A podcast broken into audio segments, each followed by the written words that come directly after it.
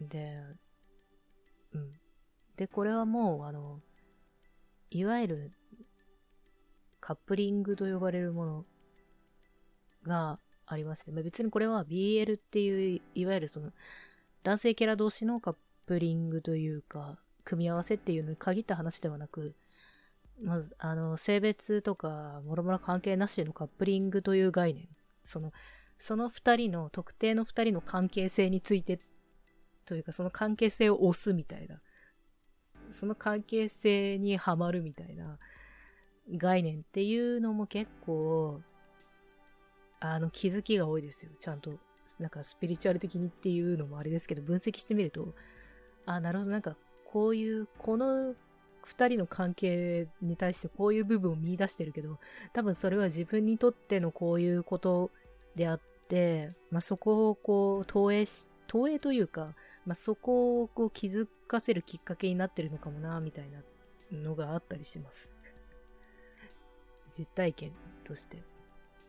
で、そういうのもあるし、あるいは、まあ、本当に、あのー、工事の存在が出てくる作品っていうのもたくさんありますよね。ファンタジーとかだと特に多いんですけど、その作品を見せて、その自分の一側面、だから実際にその、神様がね、神様が実際に自分が出てる作品を見せてこういう一面があるんだよとか、こういうところからだったら自分と接点持ちやすいんじゃないみたいな感じで、あえて進めてくるというか、その作品を読むように誘導してくるパターンとかもあります。結構いろいろね、活用してきます、向こうも。というか、あの、ある程度、このサポートする人間のことを分かった上でやってるので、そのサポートする人間が、いわゆるオタクだったり、不,、まあ、不女子って呼ばれる人たちだったりっていう感じだと、基本的に工事のアプローチの仕方もそっちに寄ってくることが多いんですよ、傾向として。そっちの方が、あの、触れてくれるからちゃんと。で、気づいてくれるし、なんか、深くこう、何、繋がってくれる可能性が高いからっていうので。なので、オタクの方でなんかすごいピンときた作品があるとか、急に気になりだした作品があるみたいな。え、なんかよくわかんないけど、このキャラなんか急に好きに気になりだしたとか、え、なんかすげえスピードでこのキャラの沼に落ちたんだけど、このキャラとかこのカップリングの沼に落ちたんだけど、みたいなことがあったら、それはもちろん本人の、あの、趣味思考だったり、好みだったりっていうのもあるんですけど、その中に何か、もしかしたら、その工事側から伝えたいものというか、工事側から何か意図しているものがあるのかもしれないです。そういう視点で、あの、スピリチュアルについてちょっと学んでたりとか、スピリチュアルに関わってたりする人で、なおかつ、そういう作品、まあだから漫画、アニメ、ゲームだったり、小説だったり、まあ他にも映画だとドラマでももういろいろ何でもありなんですけど、そういうのをこうよく見てるとか、まあジャンルはいろいろありますけどね、その中でいろいろ見てるとか、このジャンルとか特に見てるとか、あの、ぶっちゃけ、ぶっちゃけ不女子なんで、その B、あの BL 的な方面でいっぱい見てるとか、そういう傾向があるオタクの場合、だい、だいたいそこにアプローチをかけてくるっていうパターンがよくある。うん。よくあると思います。もちろんその個人差は、というか個々のケースによって違いはありますけど、少なくとも私のケースでは割と多いので、まあ結構これあるんじゃないかなというふうに思ってますね。実際のところ私もそこまで把握はできてないので、もしあの、スピリチュアルにあの通じてるというか、スピリチュアルに興味があって、で、触れているっていう方で、なおかつオタクであるという、ふああの、オタクであるという、さらに言うなら、できればこう、不女子であるという方とちょっと交流して そこら辺の話を聞いてみたいなっていうふうには常々思ってるんですけど、ここら辺でもまだ研究の余地が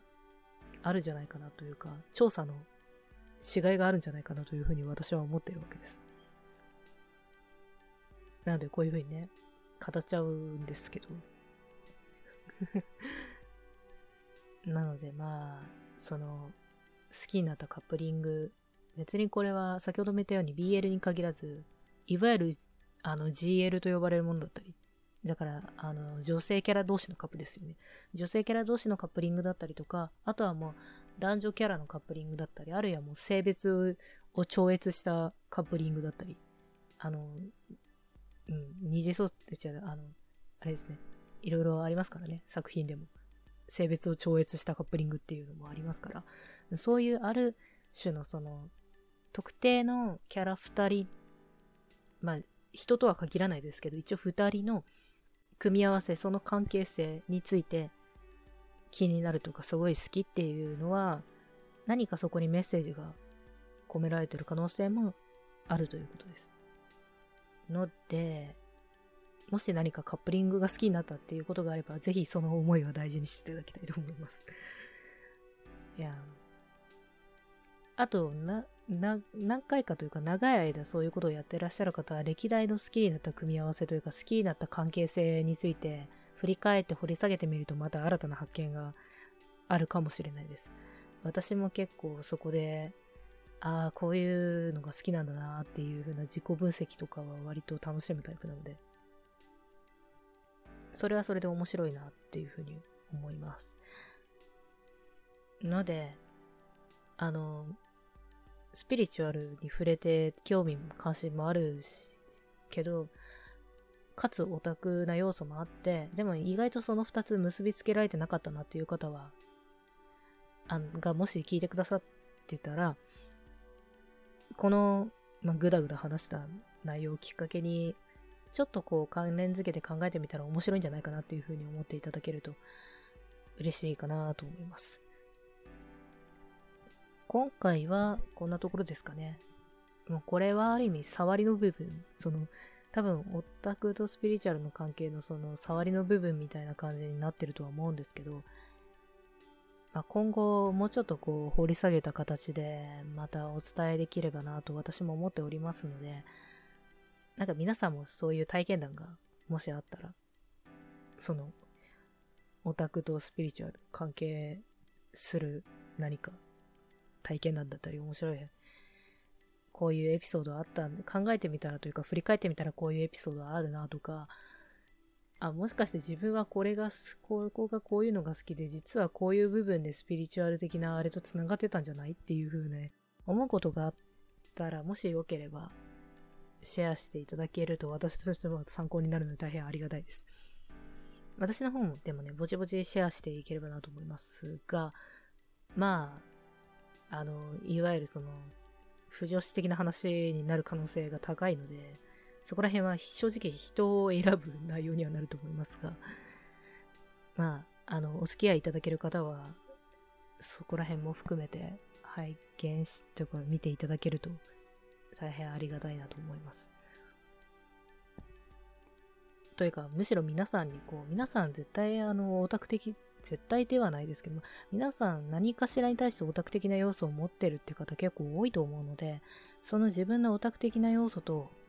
こう、ぜひ絡んだお話をもっと聞きたいなという思いは私自身にもあります。ぜひ皆さんそこら辺を、こう、もうちょっと考えてみて、で、自分の場合はこうなんですっていう風に熱く語ってほしい っていうのは正直ありますね。あの、